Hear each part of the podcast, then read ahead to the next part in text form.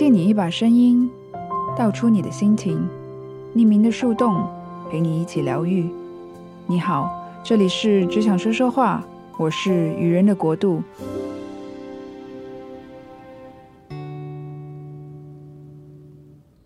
嗨，你好，欢迎来到新一期的只想说说话。今天想做一个特别一点的尝试，因为一直在节目中提到一些书。然后自己也在 IG 的账号尝试了每隔两周去推荐一本书，结合了上一期嘉宾提到的一个关于沟通的状态，我特别想在这一期节目中介绍一本我大概在两年前读的一本书。其实，在我翻看 APP 的时候，我根本不觉得这是在两年前读过的书了。可能是因为他给我的印象特别深刻，或许我还不能很好的运用自如，所以我想在介绍的同时回顾一下这本书，也希望自己在工作生活中的沟通可以更有效、更顺畅，以不伤及他人，也不让自己痛苦的方式，达成有效并且愉悦的沟通状态。另外，将这一期的话题定在了抱怨这一个主题上，是因为自己有意识的发现，在忙碌的状态下，人本身的一个本能的反应机制，可能就会以保护自己为基础，产生了一种小小有抱怨因素在内的沟通状态，而这种状态其实也导致了我们拒绝。发现问题的本质，拒绝看到前进的可能性，所以我想配合非暴力沟通的这一个方式，再加上自省抱怨这一个反应机制。如果我们可以通过更好的表达、更好的反省，或许我们可以在任何的交流中达到更高效，也更和谐。可能我这样凭空的许愿会比较空泛，那么就让我们先来了解一下什么是非暴力沟通。非暴力沟通是同名书作者马歇尔·卢森堡博士发现的一种沟通方式。据说，依照它来谈话和聆听，能使人们情意相通、和谐相处。它的中文名其实是来自英文的直译。Nonviolent communication，而这里的暴力指的是言语交流中一来一往的那些，包括语气，包括行为。我相信在面对面的交流中，它甚至包括一些眼神与微表情。这些无心或者有意的语言暴力，让人与人之间变得冷漠、有隔阂、敌对，也小心翼翼。那么，就从字面上理解来说，非暴力沟通就是要去掉这一些表达上伤人的刺，以最原始的方式来进行谈话、沟通、相互聆听、表达，以达成一个不带伤害的方式化解人际间的冲突，学会建立和谐的生命体验。这本书除了前言后记，总共有十三个章节。当我在翻看目录标题的时候，已经有一种冲动想要重读一遍了。书本的第一章就从“非暴力”这一个词汇的来源开始，直接引出了非暴力沟通最基本的四个要素：观察、感受、需要、请求。这也是为什么在上一期的节目中，克敏提到了现在人与人之间的交流都偏向于在沟通行为，例如说你怎么都不关心我，你怎么总是这样忙？我第一个想到的就是《非暴力沟通》这一本书。试想，我们将这一个沟通行为的句式转换成非暴力沟通的这四个要素。它将是一连串的纯粹的表达，而不是跳过这四个最基本的要素，以抱怨的方式一味的发泄情绪，将责任推在了对方的身上。有时候，我们总是不擅长于把这一些赤裸裸的情绪表达出来。我们甚至拐弯抹角的以抱怨的方式来表达自己的担心、担忧，但是在传达到了接受者的那一方时，这种原本的关心反而会被误解为一种抱怨与批评。比如说，你可能会讲：“你怎么这么晚回来？你知不知道我有多担心你？”而这样的抱怨，因为没有明确指出自己的需求。其实会导致更加多的误解，更加多的负面情绪，甚至导致双方都陷入了不愉快的心情。当然，我也理解人是复杂的动物，人有时候可能需要感受到一些别人对自己的理解，特别是在亲密关系中，可能一些小小的任性是双方火花与默契的考验。但有些任性过了火。或者在不恰当的时机出现，我们将这样的语言暴力去除，回归最单纯的表达，才是自然流露的爱意。这也是为什么在一些地区，这本书的翻译与这样子的沟通方式也被称之为“爱的语言”。如果说更进一步的解释，我们可以如何将“你怎么都不关心我”转换成？非暴力沟通的这四个要素的话，我们可以这样表达：这周一到周五，你都在十一点以后才回来。这是观察。我们仔细观察正在发生的事情，并清楚地说出观察结果。它的最重要的一点是在表述观察结果的同时，不带有任何情绪，不带有任何评价。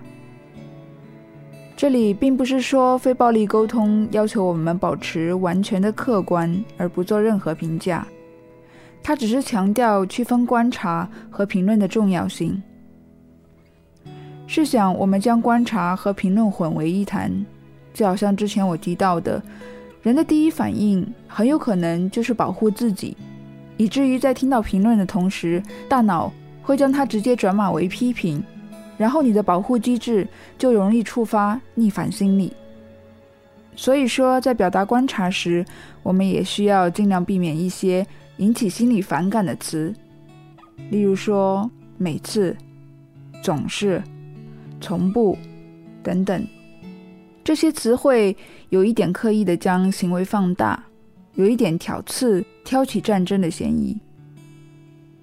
然后在表述了客观的观察之后，我们可以将自己的感受表达出来，紧接着可以提出自己的需要和请求。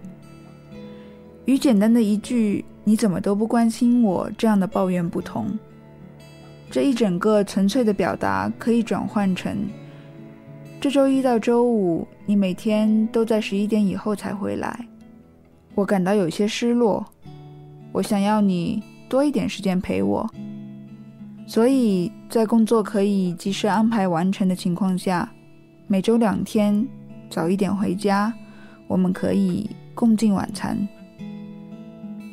这一连串的纯粹的表达，其实它的优势就在于它清楚明确的提出了解决方案，而不只是一句抱怨。然后似乎留下了一段很大的空间，让对方自己去填补、去证明自己的关心。同时，它也减少了双方之间无谓的猜测游戏，避免了情绪上的误解，也真正达到了有效的沟通。更进一步的解读，我就不剧透了。如果听完我简单的解释，觉得这是在你现阶段心灵上需要的能量。你可以去书店或者 APP 上找来阅读。当然，我不否定在现实生活中，有时候那些对话的状况、情绪会相当复杂，所以非暴力沟通的这一个交流的能力是需要通过练习、反思、尝试，然后再慢慢变成自己的处事方式。我会觉得，如果一个人能够真正的。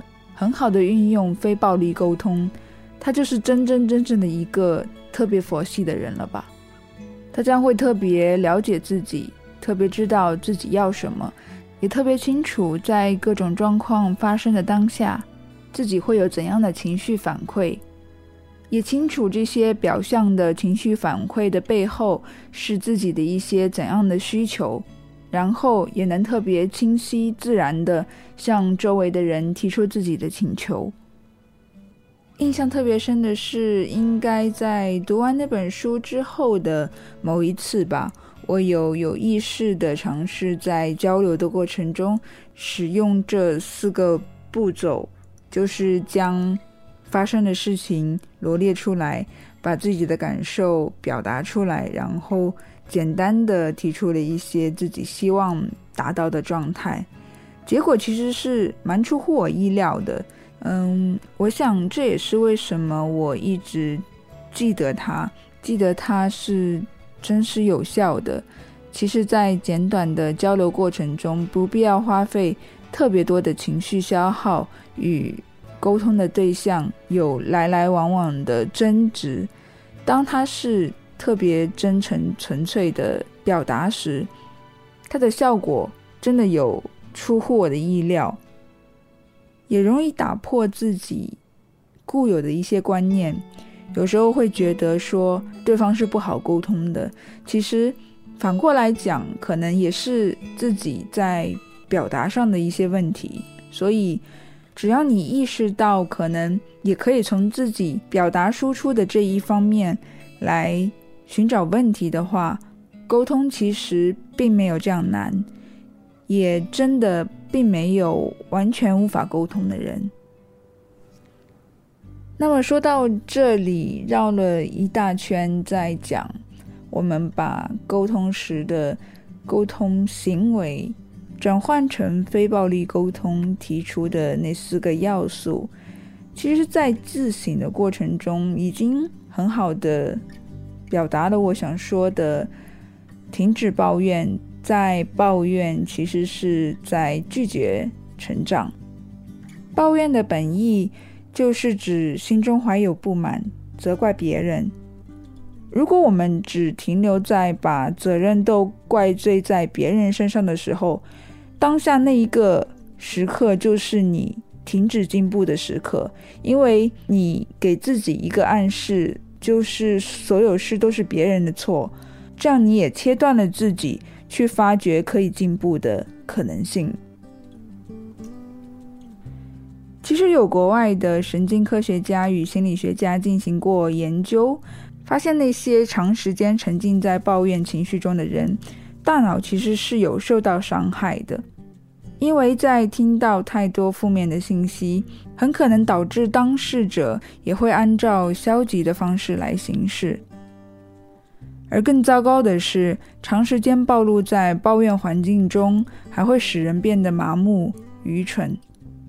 确实，不得不承认，情绪是特别具有感染力的，特别是在你跟一群朋友，嗯，觉得在听到朋友抱怨的时候，我们或许会。以安抚的角度出发，进行一些复合，但是其实你们双方可能都并不知道，抱怨者和听到抱怨的人，双方都是在进行着情绪消耗。我也是在很后来的后来才明白了这件事情。以前有一个朋友，算是属于习惯抱怨者。但是后来久而久之，我会发现，跟他相处的时候，我们聊天的话题永远都扯不开这些抱怨的内容。可能是因为我的星座还是我的个性，久而久之，我不知道我是听到烦躁了，还是我的大脑给了我一个信号。印象中，当时的我总是有一个声音在脑海中，想告诉他。别再抱怨了，你要不然就做出突破，做出改变，要不然就放任这些事情。再看不惯，再抱怨，事情是不会有所改变的。我想，就是这些经历，慢慢也形成了我在处事上面的一些态度。有时候会有些心急，觉得说行动起来，不要因为感觉无力就。只剩下会抱怨，而是尝试去突破，去勇敢做出对的、对事情发展有益的选择、决定与建议。也就是在这样子的锻炼中，我想我有慢慢找到一些继续去做事、继续去改变、执行，让事情更好的为我们服务的信念。当然，我并不是说我们要活得像机器人一样，不能抱怨、不能评价、不能有情绪。只是在宣泄完情绪之后，或许我们可以决定一个止损点。而从那之后，把主动权交回给自己，去做出力所能及的改变。这一次的新尝试就到这里了，希望没有给你说教的感觉。如果你也喜欢读书，欢迎来各个社交平台分享交流。我们下期再见。